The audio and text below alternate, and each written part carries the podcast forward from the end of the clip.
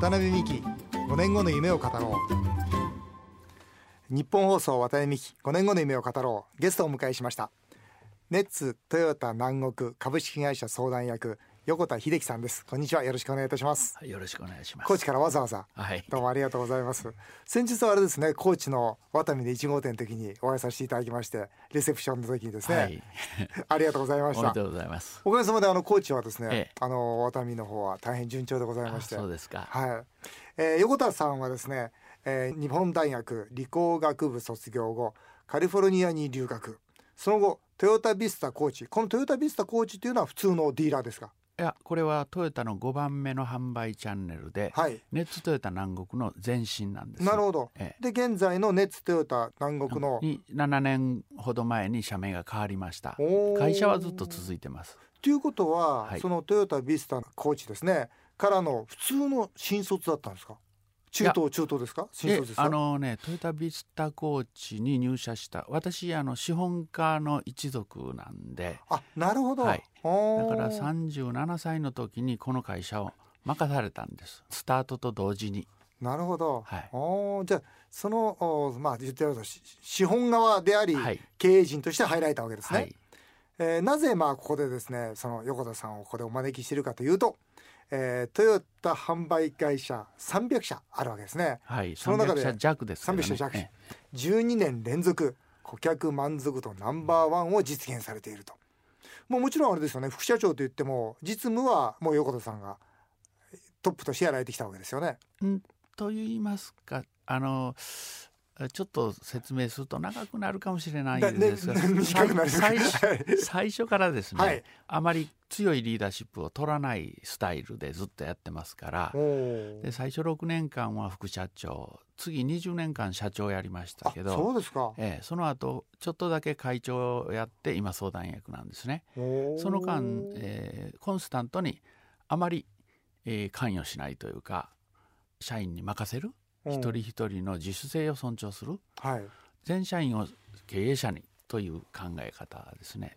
じゃあ横田さんがその社長時代に12年連続ナンバーワンですか？12年はメーカーのトヨタ自動車が調査を始めた1999年から12年間去年までの間の12年間ですね。それまではその前は調査がなかったんですね、なかったです。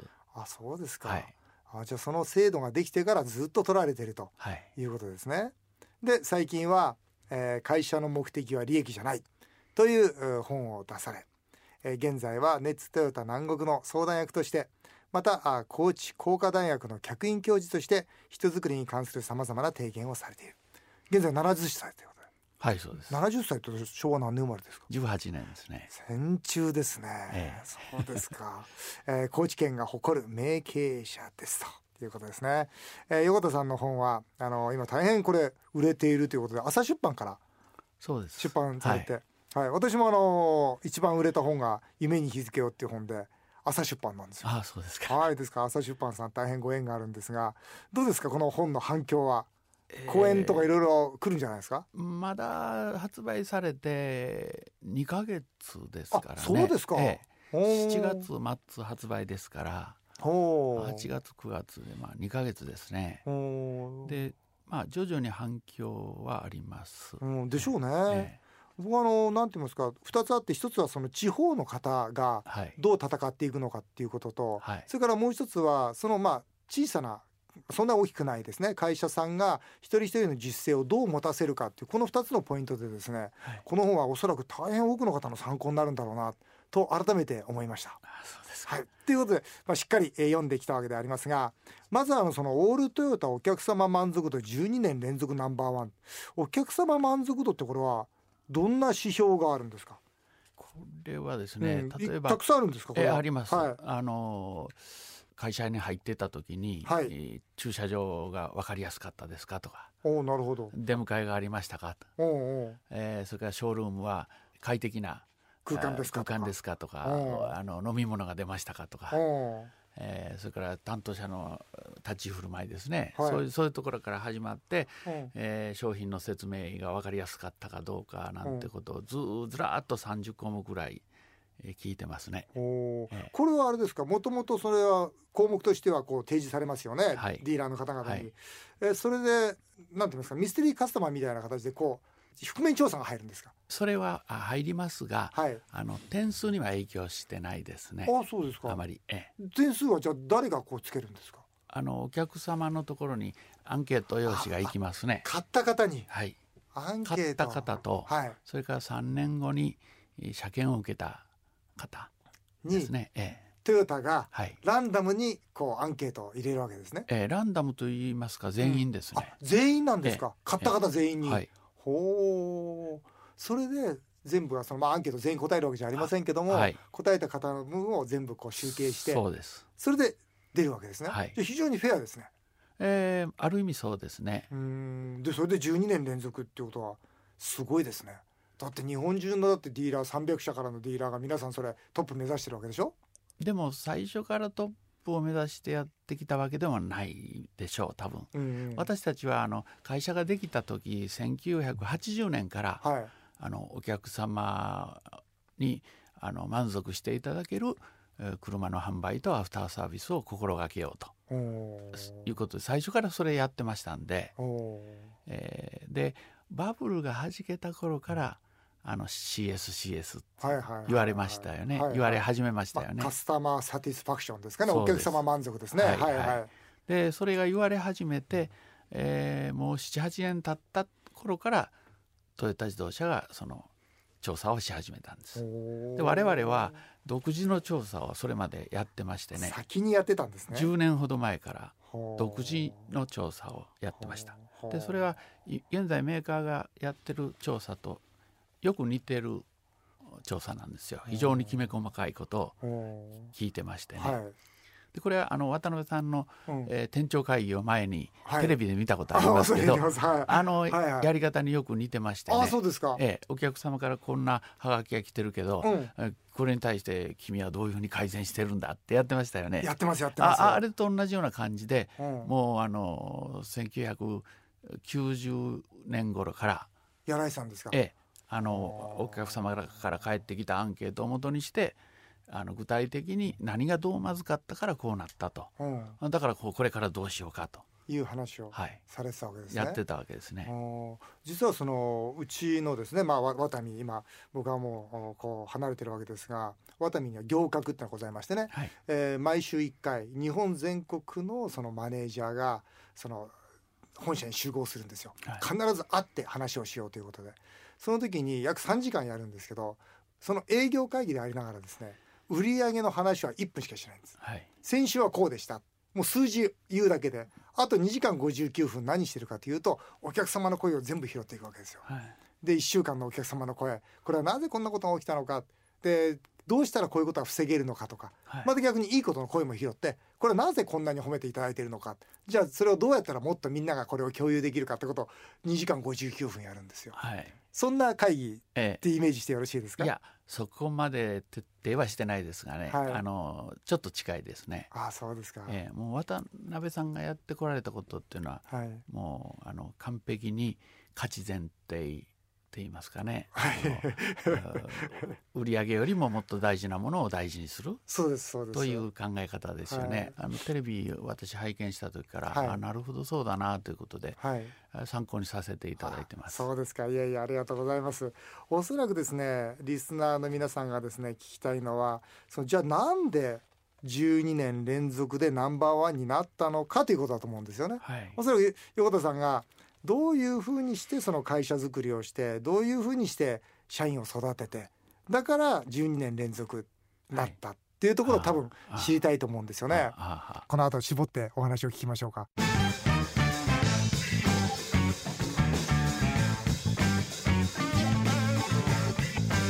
渡辺美希5年後の夢を語ろう。まあ、この本の中で私に一番印象的だった言葉がその一番大切なことを大切にする経営を目指したと。はい、ですよね。一番大切なことを大切にすることが大切なんだということなんですけど、はい、うんこのネッツトヨタさん、えー、南国さんにとって横田さんにとって、ええ、一番大切なことは何だったんですか？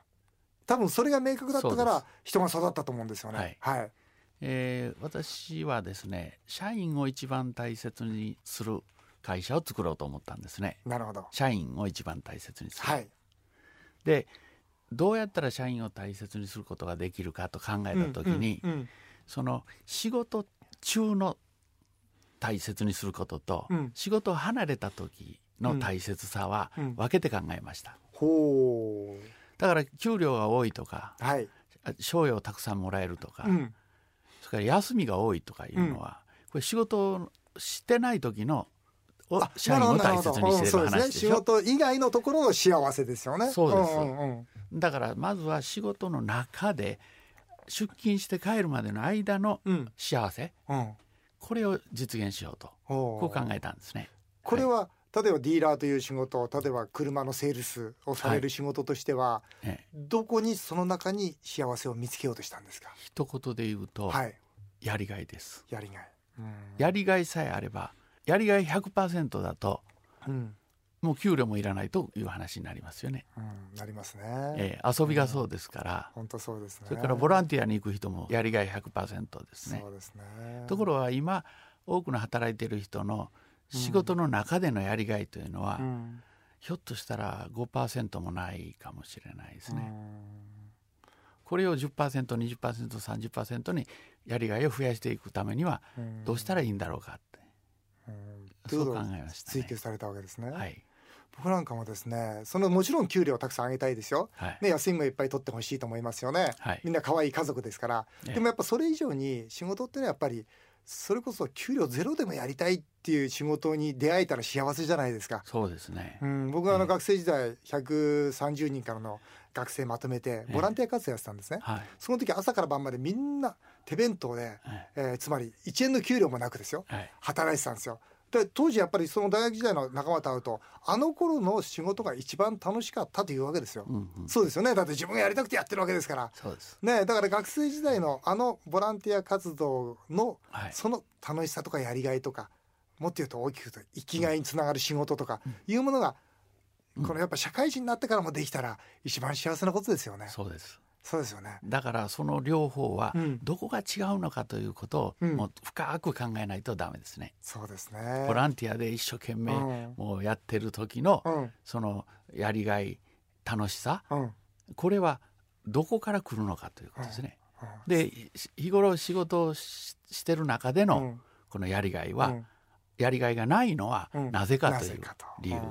ですね。さあそれはどう横田さん考えてらっしゃいますか？いやもうこれをお話しすると、はい、えー、2時間でも5時間でもかかりますけど。限られて時間でございますので、はい、とにかくまずはですね、はい、自分の成長が実感できるというのは大事ですね。そうなんですよね。それから、うん、言われてやると、うん、ロボットになりますよね。やらされてる。やらされてる。やらなければならない。うんこういう使命感のようなものになってしまうと、うん、少しやりがいが落ちてしまうので、うん、やりたいという、あの内側から湧き上がってくる動機ですね。最近おもてなしという言葉がちょっとね、ね、オリンピックからね、はい、流行ってますけど、はい、これも日本独特の相手を喜ばせる精神でしょ、うん。うん、でそう普通のサービスとどこが違うかっていうと、うん、内側から湧き上がってくるやりたいという気持ちが相手に対してこのそういうおもてなしという形で出てくるわけなんですよね。そ、ね、その何かこうやってあげてるじゃなくて、はい、もうやらせてもらって、はい、そして相手が喜ぶことが自分が嬉しいからこうやってしまうというか結局自分が嬉しいからつまりお金とか、ね、売上とか利益じゃなくて自分が楽しいから多分学生時代もそうだったと思うんですよね。ボランティアはね、別にやってあげてるじゃなくて自分がやりたいからやらせてもらっている。なぜならばその相手が喜んでくれることが嬉しいからというそうですよね。そうです。うん、ですから、うん、顧客満足度を追求するのは、うん、自分たちのやりがいを高めるための、まあちょっと言葉悪いですが手段のような位置づけと考えるわけです。なるほど。で我々の CS 多分あの高いレベルでずっと来てる、はい、もう一つの理由はですね、はい、売り上げを上げるために CS 顧客満足度をやってるわけではないという位置づけですね。なるほど。自分たちの喜びのためにお客様に喜んでいただけることを一生懸命やってる。なるほど。それはだから売り上げを上げるためにやってしまうと今朝の下から鎧が出たような話になってしまいますね。要するに相手の方からも、まあ、また買ってもらいたいからこんなこと言ってんのかななんて思われてしまいますよね。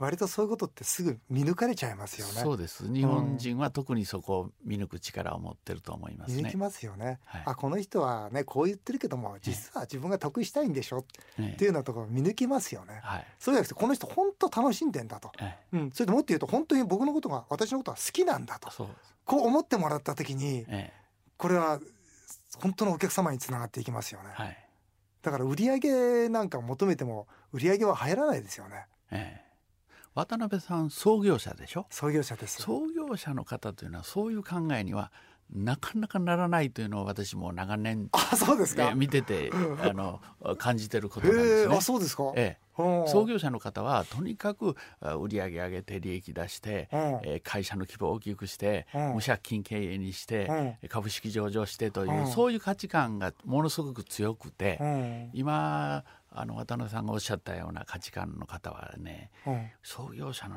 中にはほとんどいませんね。あそうですか。大病された方がたまにそういう考え方ですね。僕ねあれなんですよ。実はねこういう考え方の元は、ええ、10歳の時に母親亡くしてるんですよ。あ目の前で僕の最愛の母親が亡くなってるんですよ。そこから僕の人生観って確実に変わり始めたんですよね。だから多分あの自分が大病したのと同じ以上の経験しましたから1年以上母は病気と闘って亡くなりましたんで。多分僕においての疑似体験になってるんでしょうねそんなふうに思います。うん、あのこのね経営理念っていうところやっぱりそこに基づいてこうその社員がこうみんな一丸となって戦っていくわけじゃないですか。はい、僕ねこの本読ませていただいて面白いな横田さんって面白いこと言うなと思ったんですけど大体あそうだよねそうだよねと思って読んでるんですがこれ違うんじゃないかと実は一個ありましてね。その経営理念は作り変えていいと、ええ、こう書いてる。経営理念作り変えていいんですか？まあ作り変えるということは、その表現を変える。表現の方法を変える。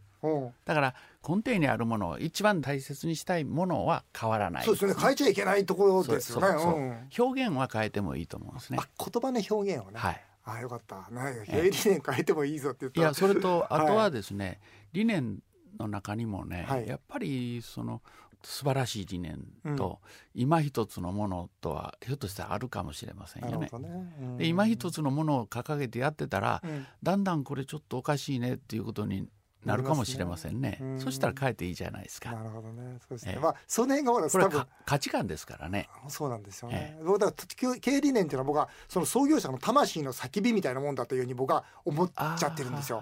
だから仮にですね経営理念が間違ってたら、その会社は潰れればいいというぐらいに思ってるんですよ。あまあそれは言えますね。だその代わり経営理念変えてしまうと、もうその会社のアイデンティティっていうか、はい、何のためにその会社が存在しているかさえも分かんなくなってしまうと 要はそのね舵のない船になってしまうもんですから変えちゃいけねえだろうと思ったけどまあ言われることが、はい、はい、その辺とかよく分かりました。えー、渡辺美希5年後の夢を語ろう。この後もネッツトヨタ南国相談役の横田秀樹さんにご出演していただきます。後半では横田さんの5年後の夢もお伺いしたいと思っておりますのでよろしくお願いいたします。渡辺美希5年後の夢を語ろう。日本放送渡辺美希5年後の夢を語ろう。引き続きゲストは12年連続オールトヨタお客様満足度ナンバーワンを実現したネッツトヨタ南国相談役横田秀樹さんです。よろしくお願いいたします。よろしくお願いします、はい、それではですねここで横田さんの5年後の夢をお聞かせ願いたいというふうに思います、はい、えー、そちらの色紙にえー、ヨウさん現在70歳でございますから75歳の時に達成したい夢をどうぞお書きくださいませ。えー、そうですね。まあ今の延長線上の話なんですが、はい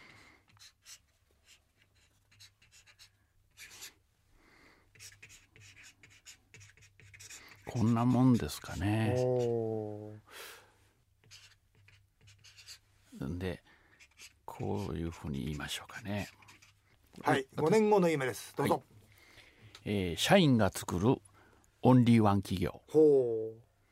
目的に向けてまっしぐらと、はい、目標のない会社。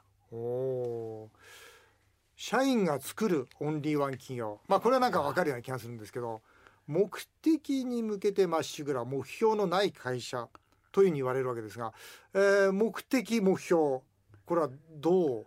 目的は方角。方角。目標は距離ですね、はい、距離。だから目標は到達したりしなかったりしますね、はい、目的は方角ですから、はい、これは別の言葉で言うと経営理念。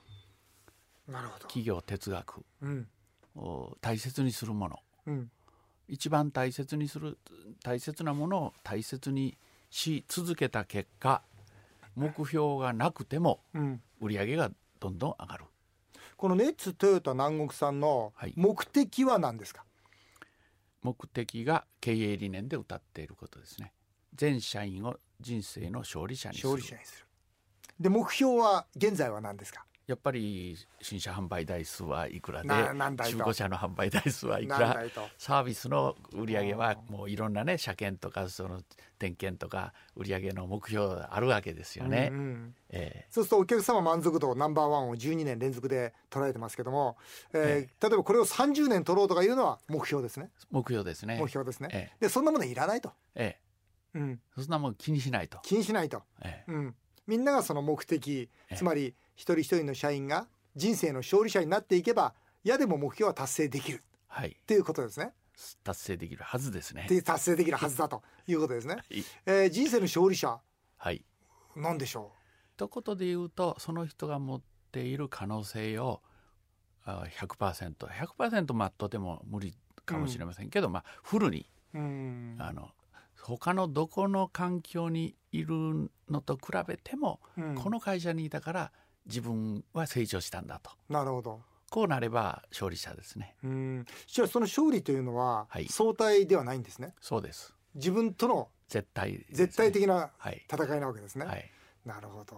いや、ね、ライバルはだから自分しかいないですね。昨日の自分ですね。はい。なるほど。いや、渡全くこれ同じなんですよね。はい、一人一人の社員を幸せにしようというのが実は我々の目的であって、まあ目標はありがとう集めようということなんですが、はい、だから一人一人の社員の幸せ一体それは何ぞやと、うん、一人一人が夢を持ってありがとうをたくさん集めてそして人として成長するんだと。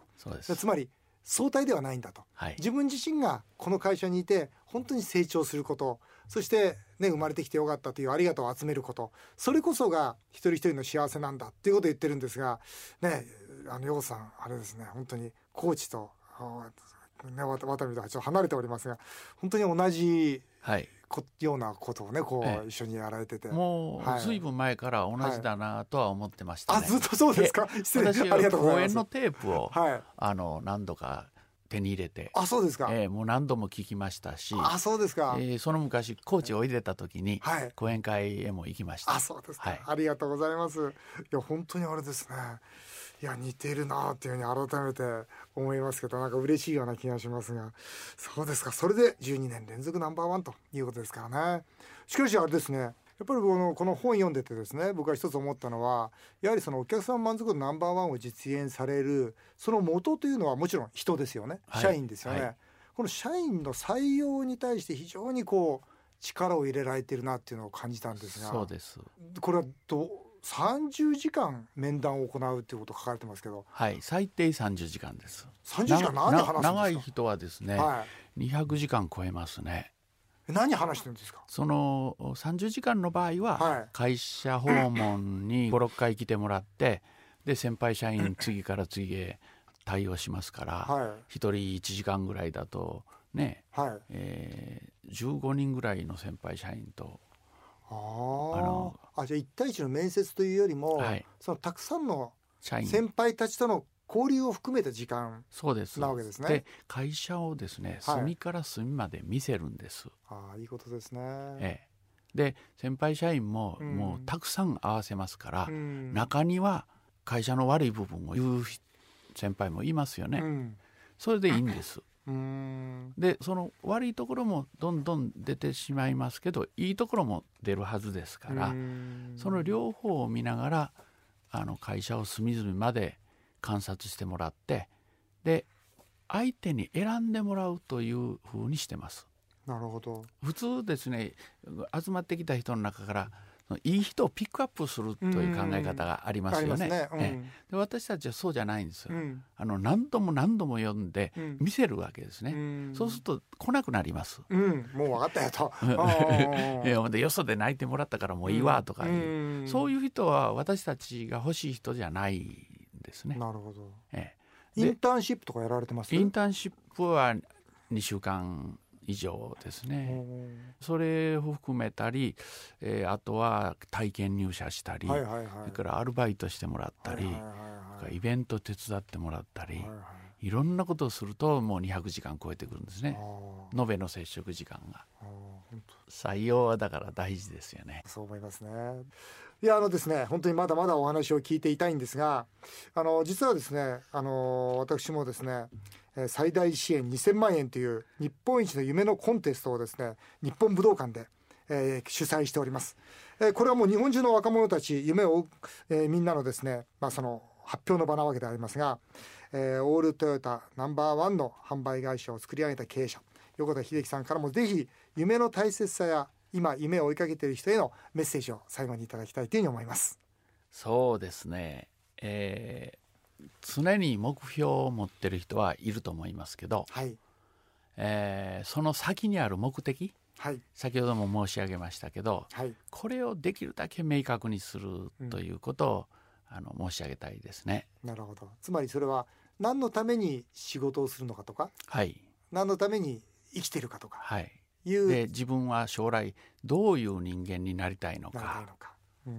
そのどういう人間になりたいのかということのプロセスの中に目標レベルのことがいっぱいあるわけですよね。なるほどじゃあそのプロセスのその通過点、はい、それをまあ一つの夢として、えー、頑張んなさいよでもその向こうにある大きな大きな、まあ、人生ビジョンみたいなものを大切にしなさい。ということでよろしいですか？そうですね。そうですか、はい、ありがとうございます。えー、今日はあの高知からわざわざ本当に来ていただきまして本当にありがとうございました。えー、大変あの面白い話を聞かせていただきました。ありがとうございました。えー、渡辺美希5年後の夢を語ろう。今日は熱トヨタ南国株式会社相談役横田秀樹さんにお話をお伺いしました。どうもありがとうございました。ありがとうございました。